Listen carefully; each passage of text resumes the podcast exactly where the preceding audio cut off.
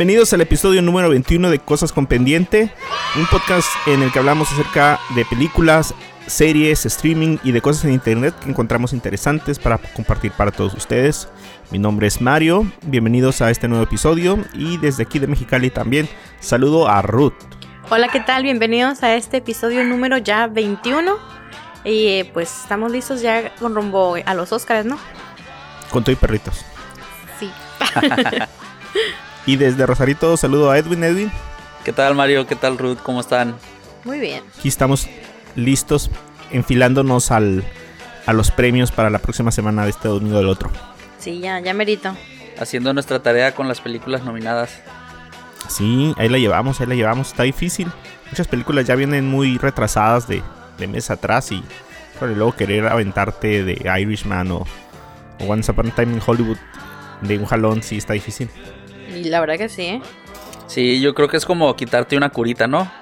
Hazlo, sin pensarlo, aviéntatela y ya. Sí, es porque no, no la vi cuando salió. Me hubiera costado un poquito menos. Luego sabes que son películas un poquito más mm, difíciles de digerir.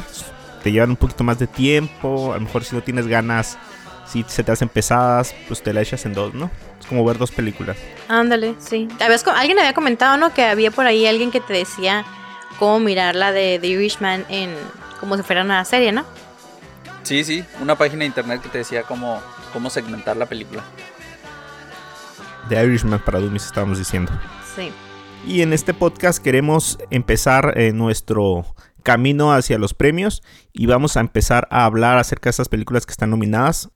Entonces el día de hoy vamos a ver las primeras cuatro. Yo creo que son las, bueno, vamos a ver las primeras cinco. Son las que realmente eh, tienen un poquito más de tiempo y y yo creo que ya hemos visto al menos la mayoría.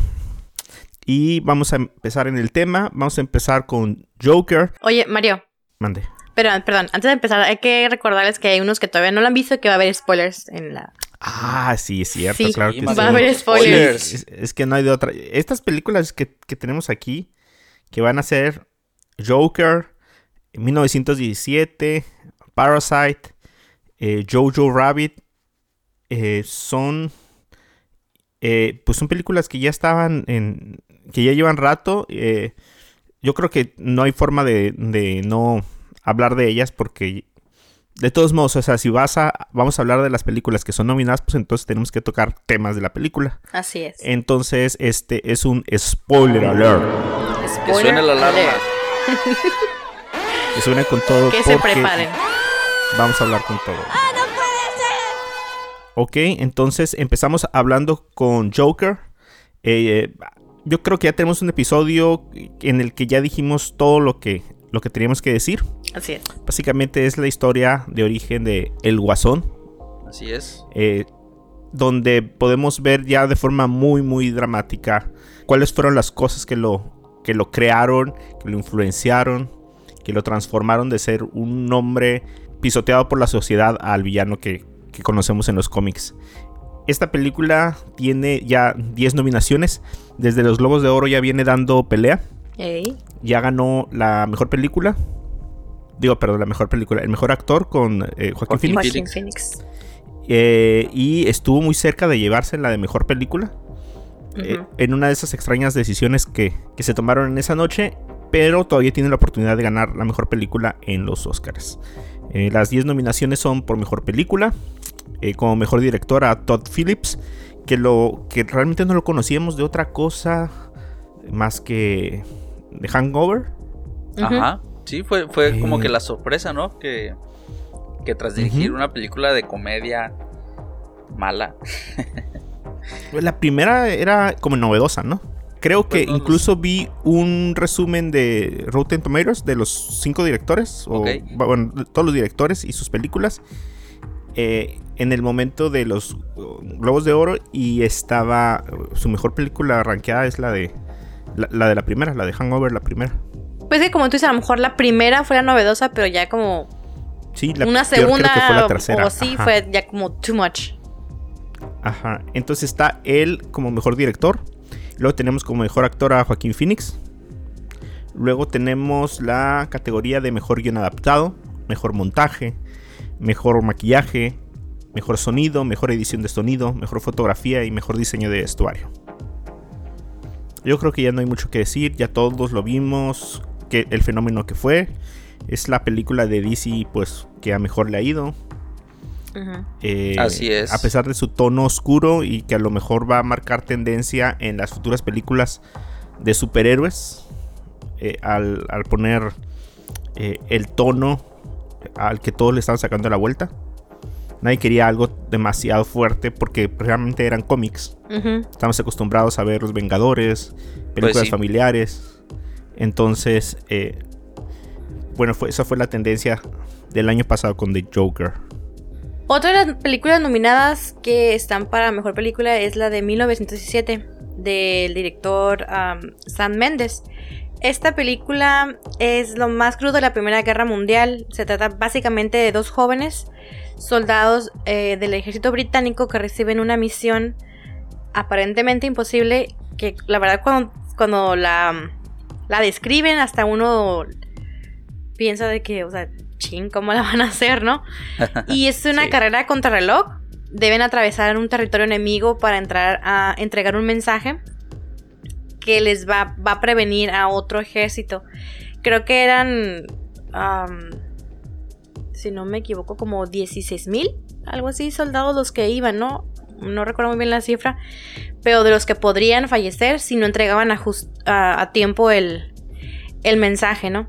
Y me recordó un poco, igual no era como que muy largo el terreno, pero sí era, mm, ah, pues era territorio enemigo, ¿no? Y tenía que pasar como por un chorro de cosas. Y un poco me recordó esta, la historia esta griega de maratón.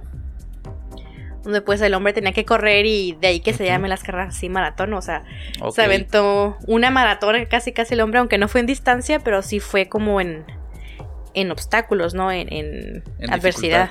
Así es.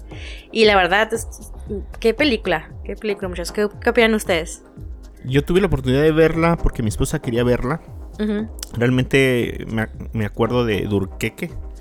No la vi. No la vi. Ah, la vi después de ya de los premios y todo, pero no fue una película que me llamaba mucho la atención. No soy muy fan de las eh, películas de guerra. Ok. Pero había oído buenos comentarios y mi esposa la quería ver, entonces fuimos a verla. Eh, me llamó mucho la atención los, las tomas continuas. Ah, sí. Eh, Qué cosa tan genial. Corridas eh, que van detrás de, del... Es más, la primera escena donde van detrás de ellos para las trincheras, donde les da la misión, donde salen del lugar donde están en la misión, o sea, interiores, exteriores, y luego van detrás de ellos y prácticamente toda la película es así. O sea, vamos viendo casi por detrás del hombro de los dos eh, qué es lo que está pasando en, la historia. Y algo que me llamó mucho la atención es que después de tanto, de que me llamara tanto esto, eh, esta forma de, llevar la escena, no podía evitar checar en dónde estaban haciendo los cortes. Claro, yo también. Se atravesaba algo y decía, ah, aquí seguramente cortaron. Sí, pero había unas escenas en las que, que uno pensaba, ¿en qué momento hicieron el corte? Porque eran escenas como muy largas, ¿no? Sí, fue pues, muy largo. Cuando pasaban por detrás de alguna pared, ¿no? Era como que. O es donde yo decía, ah, ahí tal vez pudieron haber hecho corte. A mí lo que me sorprendió muchísimo es dije, o sea, qué inteligencia y creatividad. Porque se supone que eh, ese recorrido que hace el soldado o los soldados es de aproximadamente 8 horas y te lo están, o sea, te están haciendo una escena continua en que dos horas, dos horas y media, ¿no? O sea, qué fregón. sí, yo también dije eso. A ver, si nunca estamos perdiendo de vista al protagonista y la el trayecto dura 6, 8 horas, ¿cómo vamos a verlo en, tan poco tiempo? Pero de hecho, pues incluso hay una escena ahí, ajá, en donde pierde el conocimiento que, que ya ahí es donde transcurren más horas, ¿no? Ajá. Supongo, ajá, supongo que esa fue la fecha del corte. Es un suceso histórico. Entonces, bueno, trata más o menos de, ya con todo el drama y todo, pues y de hecho, una, imagen. Chicos, como dato curioso, esta técnica de grabación también se la usó. Eh, la usaron para la película de Birdman. Sí. De Michael Keaton. y esta película en su tiempo ganó cuatro Oscars. Ganó mejor película, mejor director mejor fotografía y mejor guion. Entonces, a ver si esta técnica de grabación no influye también en, en los pues, premios. Esta película fue la ganadora del Globo de Oro, ¿no? De esta, de esta temporada. Entonces, pues ya viene con un buen, este, buenas referencias, buen currículum, ya con un Globo de Oro ganado. Esta película tiene 11 nominaciones, de las cuales son Mejor Película, Mejor Director, que es Sam Méndez. Y un paréntesis aquí, chicos, ¿no se dieron cuenta que al final de la película dicen que eh, la historia fue narrada por una persona? Sí. Y es un también es un Méndez, ¿no? Me pregunto si habrá sido. Ah, es, no, no recuerdo. Sí, no recuerdo el nombre, pero el apellido era Méndez. Entonces pensé, ¿habrá sido como el abuelito o, o el bisabuelo? No, no, sé, no, tal vez del, de algún familiar del director, porque pues era el mismo apellido. Puede ser coincidencia, ¿no? Sí. Pero pues igual también puede ser alguna historia de familia que se haya dado por ahí, ¿no? Se me hizo dato curioso, ¿no? Este también eh, tiene nominación como mejor guion original, mejor montaje, mejor fotografía, mejor maquillaje, mejor banda sonora, que eso la, la verdad, la banda sonora. Qué, qué, bárbaro, o sea, con la pura música te, daba, te transportaba totalmente. A mí, yo me sé que estaba viendo como una película de tiburón o algo así. Que del, del, del, estrés que sentía y no, yo volteaba la cara y me decía, Adrián, ¿qué tienes? Es que estoy estresada, no quiero ver. Van a salir las bombas ahorita. O sea, era una, una banda sonora tan genial que, que te transmitía todo el feeling de la película. De, y bien decían, ¿no? Que querían que esta película fuera. Sí de guerra, pero que fue una película de, un, de, suspenso. Y la verdad lo lograron totalmente con la banda sonora, ¿no? Sí, sí es. Sí, pues es que este. El compositor de la banda sonora tiene muy buenas bandas sonoras tiene la banda sonora de Skyfall y de la de... ¿Conoces a Joe Black? Oh, ok, sí, sí. Entonces, pues muy buen director de música. Y ya por último, las últimas nominaciones es Mejor Edición de Sonido, Mejor Sonido, Mejores Efectos Visuales y Mejor Dirección de Arte. Sí, fíjense que eh, con respecto a Sam Méndez, fíjate, tenemos por otro lado a Todd que hizo o sea, que realmente pues la película anterior, bueno, o por lo que más lo conocemos, pues son películas medio pues fáciles, pues, o sea, son comedias. y, mientras a Sam Mendes podemos recordarlo por películas como American Beauty, fue su primera película que arrasó en el año que le tocó, en 1999. Ajá, sí eh, también eh, Jarhead, Skyfall y Spectre, que son películas de James Bond o sea, son sus dos películas anteriores a 1917. Entonces, pues mira, buenas películas. Eh, ya ganador de varios premios. Eh, por ahí, por ese lado, pudiera pues ser uno de los favoritos. Principalmente por la experiencia que ya tiene. Pues sí. Y lo que se me hace muy curioso también es el, el cast que tiene de muy buenos actores, pero con papeles como pequeños, ¿no? Como Colin Firth, tenemos también a... Benedict Cumberbatch. Benedict. Benedict Cumberbatch, ajá. De veras, yo no había visto mucho tráiler antes de verla y me sorprendió verlo al final. Sí, fue, buena, una buena sorpresa. Ajá, fue curioso verlo por cinco minutos. A lo mejor por ahí estaba, todos sabían, ¿no? Pero al menos yo no sabía. Entonces cuando lo vi y que lo vi de repente, súper bien. Sí, y, y, otras caras ahí conocidas con papeles que duraban, ¿qué te gusta? 3, 5 minutos en la película, pero que, son actores así como reconocidos. Yo no me los esperaba tampoco, así como Benedict. Yo, wow, dije, o sea, se animaron a hacer ese, aunque fuera ese pedacito, ¿no? ¿Cuánto habrán cobrado? Ándale. sí. De, seguro más que los protagonistas, ¿no? Sí, probablemente. Muy probablemente. La siguiente película nominada a los a mejor película eh, es Parásitos de Bong Joon-ho esta película surcoreana que creo que a todos nos sorprendió, ¿no? Su, su manera de, contarnos la historia.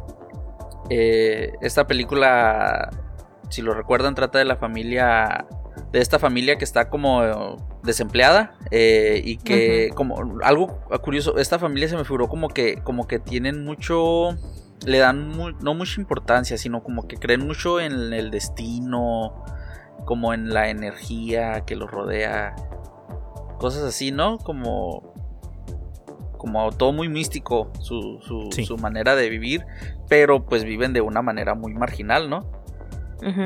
Eh, esta película se estrenó que el año pasado, ¿no? Bueno, sí, el año pasado, ¿no? Diciembre. Sí, en diciembre. aquí la recibimos, aquí en Mexicali la recibimos en enero, ¿no? Oh, es cierto, enero, enero, principios de enero. Ajá. Mm. Pero pues ya de diciembre la, la Sí, ya era de diciembre. Esta película, no sé ustedes, pero para mí yo creo que es de mis preferidas para, para ganar el Oscar. Y esta película no tiene tantas nominaciones como, como estas dos anteriores que han mencionado. Pero sí tiene una buena lista de nominaciones. Mejor película, eh, mejor director, a Bong Joon-ho. Mejor película de habla inglesa, de habla no inglesa, perdón. Eh, mejor, mejor guion original y mejor dirección de arte. Eh, no sé si ustedes recuerden. Ah, pues tú lo comentabas, ¿no, Mario? la película de Snowpiercer. Sí, es una de sus películas. es una de sus películas. entonces, creo que también la película de Okja está como. Sí, El, puerquito raro. ajá, el puerco raro también es una de, sus. Ajá. de sus películas. Fíjense, algo. Yo no sabía que The Host también era película de él y es una película que me gustó mucho. Es una película como que casi nadie la conoce pero está muy muy interesante. Entonces yo creo que es un muy buen candidato también para ganar el premio a mejor director. Hay mucha competencia, ¿no? Pero es de mis favoritos. Yo, yo pongo toda la carne en el asador por él. Sí, fíjate que por ahí también estaba oyendo que querían hacer una, una serie para HBO. Así es, ajá, una serie para. Al final HBO fue el que se quedó con el. con la exclusiva, ¿no? Ahora sí. Entonces. Ajá. ¿Quiere seguir la historia de los integrantes de la familia una vez que terminó la película? Órale, qué interesante. Y lo interesante es que él, el mismo director, este Bong, ese Bong, es el que va a, a desarrollar esta serie, ¿no? Entonces es, una, es un muy buen augurio para esta producción de HBO. El otro día estaba escuchando que él mismo decía que lo que quería retratar con la película era la cultura con la que se vive, eh, con la que viven muchos coreanos. Pero al último él resultó sorprendido al darse cuenta que otras personas de todas las partes del mundo se, identificaban igual. Entonces eh, como que entendió que esto no es nada más exclusivo de ellos, sino que, realmente se va y se repite en todas las culturas. Curioso, ¿no? Muy curioso. Me llamó mucho la atención también, el, otro día veía un documental acerca de, de los... Eh, de la casa, del, o sea, de cómo crearon el escenario completo para lo de la casa y todo. Y realmente, o sea, eran planos para una casa real. Y todo eran sets. Entonces estuvo. Se me hizo muy bueno. O sea, la parte también está donde ellos viven, que como un barrio, que termina inundado en una parte de la película. También era puro set. Fíjate, y yo, bueno, yo creo que por eso se, se merece su nominación, ¿no? Pero pues sí, como tú lo dices, es una representación muy, tal vez muy exacta o muy, muy creíble de, de esos barrios o de esos lugares. Y aparte maneja un humor negro, híjole, muy particular. O sea, el ver el cómo se llama la cómo va evolucionando la familia, o sea, cómo cómo piensas, cómo no piensas de un principio que todo esto pudiera pasar, ¿no? O sea, si metes a una persona ya con engaños a la casa y pues trabaja haciéndose pasar por algo que no es, pues bueno, pues una historia normal, ¿no? Pero cómo va hilando que del, del hermano, bueno, del muchacho mete a la hermana, de la hermana mete a la mamá o al papá y luego, o sea, toda la familia termina trabajando con engaños. Así es. O sea, es una película que te saca una sorpresa detrás de otra. Y después cuando todavía no lo ves venir, todavía pasa lo del sótano. Entonces, sí. Eh, o sea, vas, te quedas pensando en qué va a terminar todo esto. Sí, sí, sí. Y sí, fíjate, tal vez el, el final a muchos no les haya como parecido el mejor o, como el más adecuado, pero pero si tal vez este este director coreano ya tenía en mente lo de su serie, pues yo creo que, que la dejó muy bien terminada la película, como para tal vez darle un poco de continuidad. Pues sí, y eso fue Parasite. Vamos a avanzar con la siguiente película que es Historia de un matrimonio de Noah Baumbach Baumbach. Baumbach. Baumbach. Baumbach. Baumbach. Sí, aquí nos tienen con sus apellidos extraños. tenemos que invitar a Super Holy. ya sí, ¿no? Pero pues, eh, ¿dónde es Noah? Ah. Pues es americano. Sí, Brooklyn dice. Así es, más gringo no se puede. Y no, ajá, pues sí, Nueva York. Bueno, eh, Historia de matrimonio narra la historia de un matrimonio. Fíjate que el nombre pudiera estar un poquito engañoso. Incluso lo, compartí con algunos de mis compañeros del trabajo. Eh, si tú piensas que es la historia de un matrimonio, entonces a lo mejor puede ser que sea la historia de cómo un matrimonio que pasa por dificultades trata de superarla, ¿no? Así es. Cuando es completamente todo lo contrario. Debería ser llamarse la historia de un divorcio.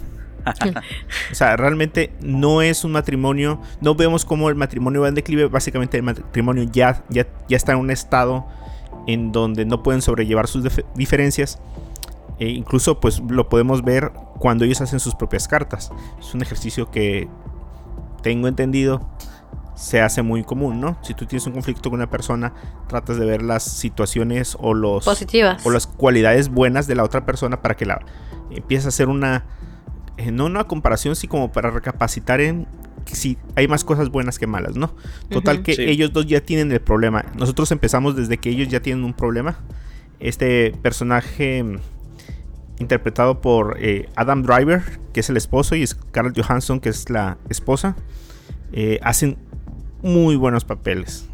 O sea, la verdad yo con Adam Driver y su papel de Kylo Ren, yo lo tenía en otro concepto. Lo tenías en nivel de Adam Sandler, de seguro. Es lo que iba a decir de Adam Sandler. Pues no de Adam Sandler, pero eh, eh, realmente su personaje Kylo Ren se me hace como, como sin expresión. Es un villano frustrado, eh, que más bien parece como un niño pataleando. Sí. Entonces no lo veo a Adam Driver como, como alguien de acción, pues. Entonces cuando lo veo ahorita en esta situación dramática, veo que lo hace muy bien. Eh, en esta película podemos ver el proceso por el cual atraviesan ellos ya de forma conjunta o de forma eh, pues como pareja para, para resolver cómo terminar el matrimonio. Yo la vi la primera vez, la vi en español. Y cuando la vi en español, bueno, la vi con mi esposa en español, dije, bueno, no tenía la verdad ningún concepto de la película. Y llegué a la parte de la escena de la discusión y realmente no, no me, como que no me tocó mucho.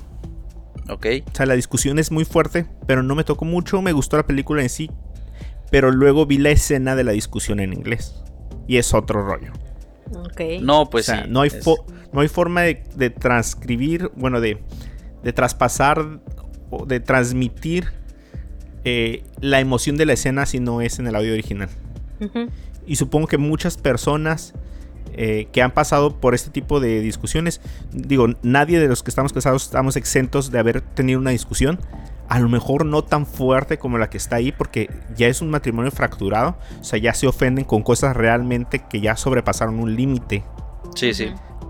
Pero, eh, pero todos hemos tenido una discusión y sabemos lo mal que te sientes al momento de decir algo que no quieres decir. Sí, la discusión inclusive no pudo haber sido en algún momento con tu pareja, sino con un familiar o ya a lo mejor hasta con tus hijos, ¿no? Que puedes soltar ese mismo de, de palabras o de pensamientos que realmente no sientes y que las sueltas en, tu, ira, ¿no?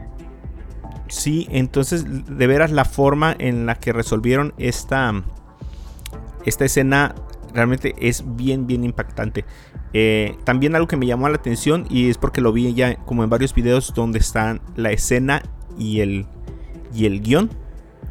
Es que realmente el guion está exactamente, más bien la interpretación de los, de los eh, actores es realmente exactamente lo que dice el guion. Ok. O sea, punto y coma todo. O sea, ahí te das cuenta de lo bien escrito que está el guion. Que no es necesario improvisar o ponerle de más o mm, ponerle de menos.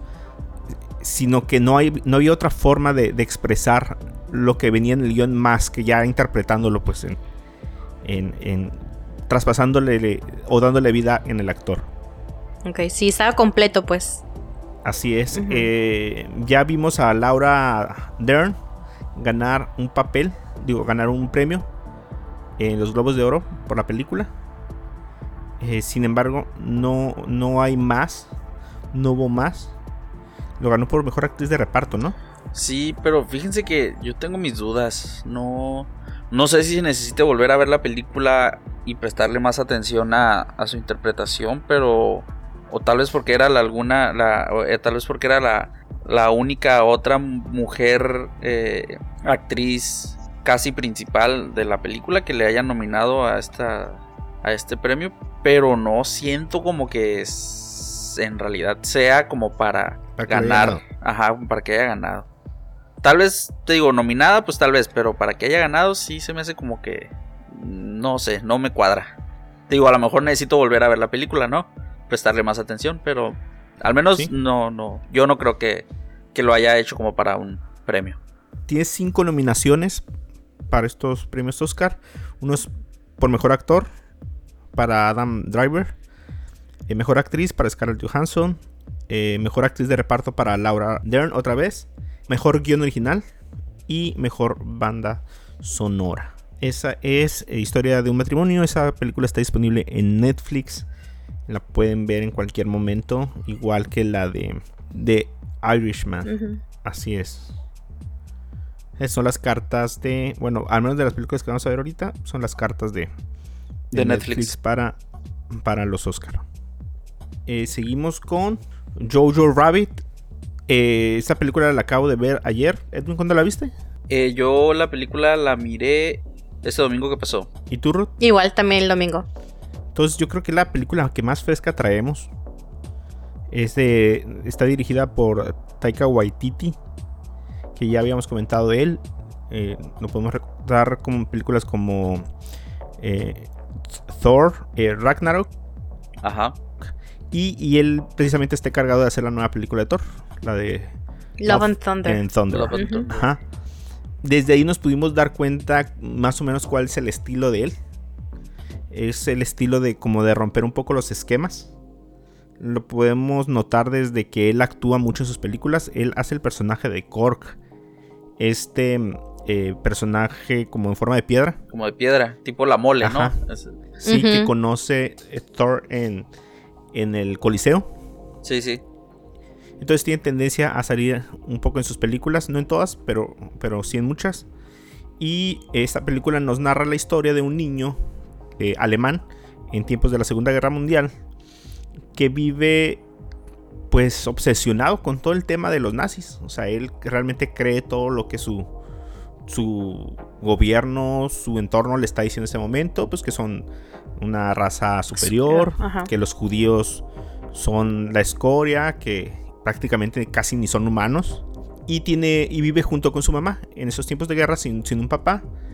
Y cómo cambia su vida al momento de enterarse o darse cuenta que su mamá esconde a una judía en casa. Todos hemos visto películas de, la Segunda Guerra Mundial, sabemos cómo eran perseguidos, cómo el tener uno podía incluso llevarte a la muerte a ti y toda tu familia por ayudarlos. Entonces esta película eh, lo que nos llamaba mucho la atención, y no sé ustedes, es que eh, salía un personaje como Hitler. Sí. sí. O sea, eh, el niño tiene un amigo imaginario y es y está representado por la figura de Hitler. Que es Taika Waititi. Ajá, que es Taika Waititi. de hecho, una de las cosas que él comenta es que él quiso tomar ese papel para que el que no distrajera de la película el que fuera un actor o reconocido o un actor que llamara la atención y que desviara la vista de la historia. Ok. Aparte de que una vez también oí que dice que si quieres los mejores papeles, pues lo mejor diriges la película. Entonces ya te lo pones. pues sí. Entonces podemos ver a este niño interpretado por Roman Griffin Davis. Eh, en esta película que está basada en un libro que se llama eh, El cielo enjaulado creo que fue mostrado por su esposa. Creo que Waititi es polaco neozelandés. no, polaco judío, pero luego vivió en Nueva Zelanda.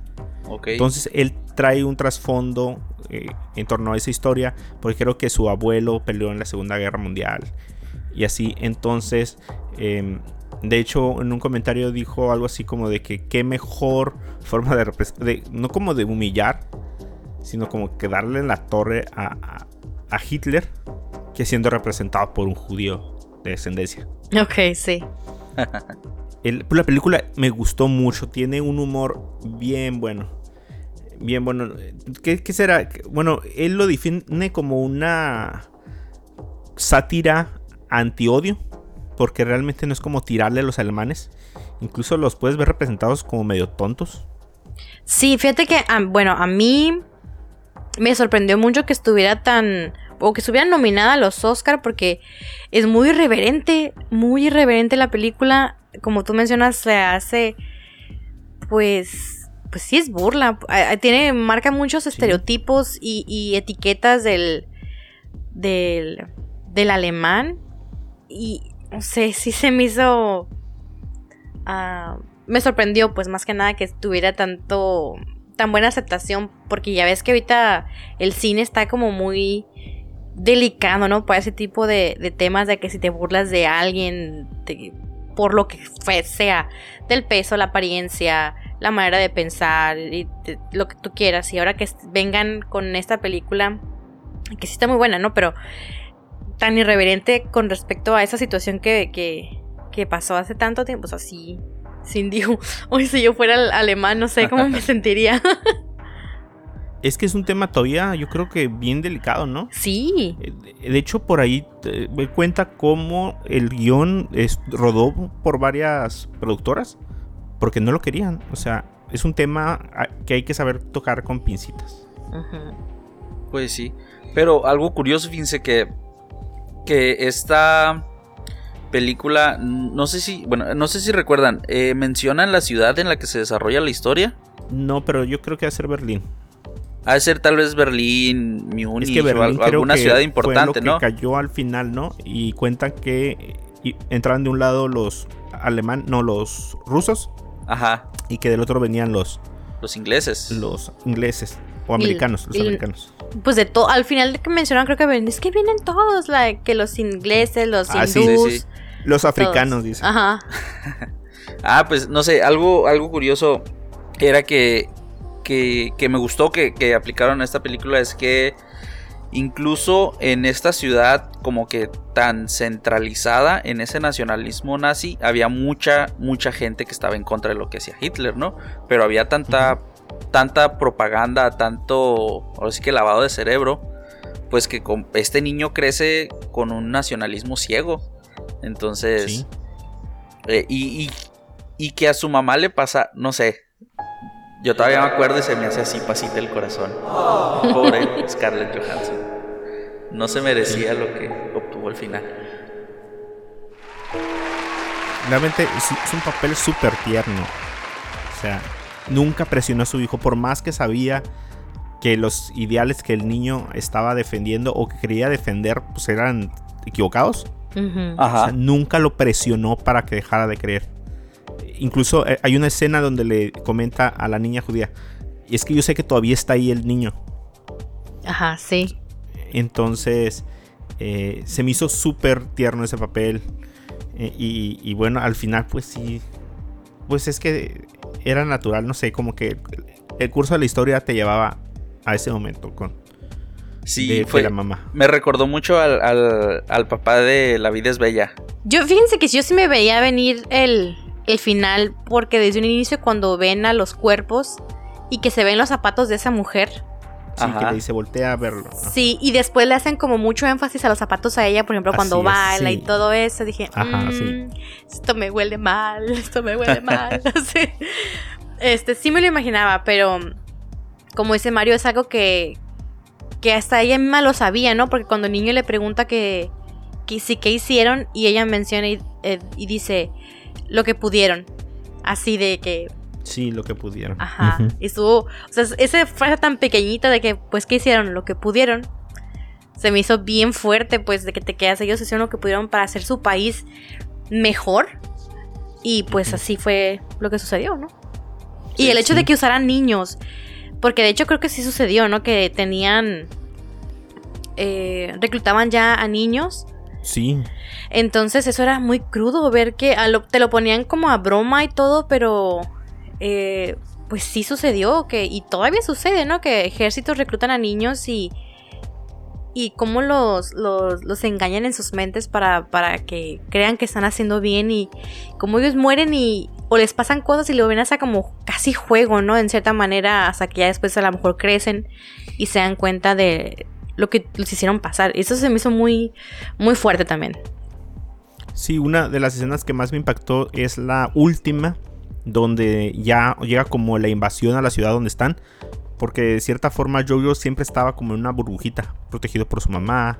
Sí. Realmente hacían cosas que, que pues no podrías imaginar que todavía se podrían hacer o sea, cuando van y pasean y le dice aquí había muchos enamorados, cosas así, o sea, todavía van y, andan en bicicleta en tiempos de guerra. Sí, o sea, su mamá cuidando su, corazón, ¿no? A final de cuentas. Ajá, su ciudad todavía estaba muy protegida, pues. Entonces, una vez que, que se queda sin mamá y que se tiene que incluso buscar la comida que se tiene que comer, eh, y de repente que llegue esta invasión y cómo ve el ya, o sea, los niños enviados con, granadas en la espalda. Ay, sí, esto fuertísimo eso. O los, ya los disparos directamente sobre las personas y cómo caen muertos al suelo y cómo caen edificios completos y colapsan por, por los bombardeos. O sea, ya el niño se da cuenta lo que de, verdad está pasando. Sí, pues se da cuenta de lo que en sí es la guerra, porque pues él nada más conocía lo que le enseñaban en su campamento y sus la propaganda y todo eso, pero pues ahí ya, ahora sí que se rompe esa burbuja, Mario, como tú dices, y sí es muy fuerte e impactante para él. Algo que también remarca mucho del papel de Waititi es cómo va cambiando eh, Hitler, no sé si se dieron cuenta. O sea, realmente este amigo imaginario es un reflejo de su propia mente. Sí. O sea, nunca entra en cuestiones que el niño no pensaría. Realmente siempre fue él. Y él al menos de alguna forma lo sabía, ¿no? Pero poco a poco fue renegando más hacia el final. O sea, al principio era como un reflejo muy tonto. Pero al último reflejaba su misma lucha interna por o soy nazi o quiero a un judío. Ajá. Entonces, que al final se haya deshecho de su amigo imaginario para elegir lo que verdaderamente quería eh, hacer, pues fue, fue una escena que me, me llamó mucho la atención.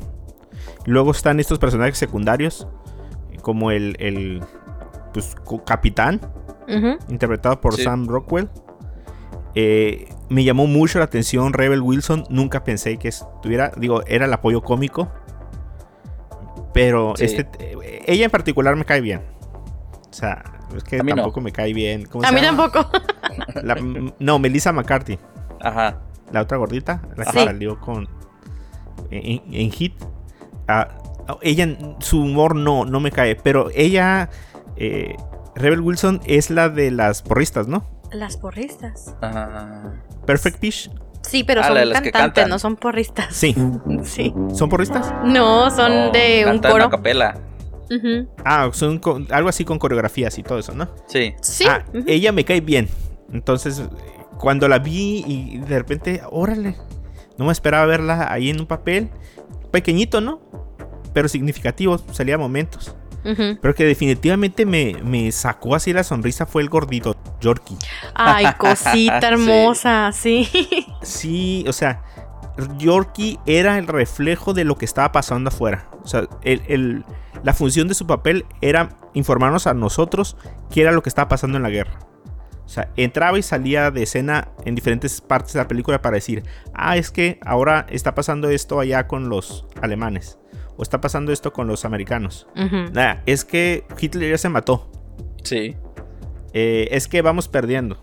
Es que hizo cosas que, que nos estaba ocultando. Y entraba y salía, y entraba y salía. Pero, o sea, cada brazo que se daba con el. con Jojo. O sea, era. Sí, así te derratía. Sí, no, no, no. Y al final, como. Pues su amistad con él, de que él sabía sobre la muchachita, ¿no? Y. Sí, ah, sí, que le dice, oye, ¿sabes qué? Pues terminé siendo novio de, la judía. Ajá. Y él dice, bueno, dice, ya que se acabó, dice, bueno, que ya saben que van a perder, al menos va a poder ser libre. Sí, no, no era una, sí, y, su reacción y su reacción cuando le dice, o sea, en realidad él no le importó que fuera judía, lo que le importó fue genial, tienes novia. Ay, sí, sí, sí, sí. Ajá. Y luego al final cuando sale y le dice, bueno, pues eh, yo creo que voy a ir a abrazar a mi mamá porque hace mucho que no lo hago. Entonces es un súper papel. Es un súper papel, una muy buena película. Es definitivamente una de mis favoritas. A lo mejor no es tan compleja como hacer 1917. No, no tiene esas super tomas. Pero de veras esta película tiene, tiene muy buen ángel. Esta película está nominada para Mejor Película. Mejor Actriz de Reparto por Scarlett eh, Johansson, que tiene una nominación por esta. Pero también tiene una nominación por Historia de Matrimonio. Eh, cosa que no pasaba eh, desde 1982. Ok.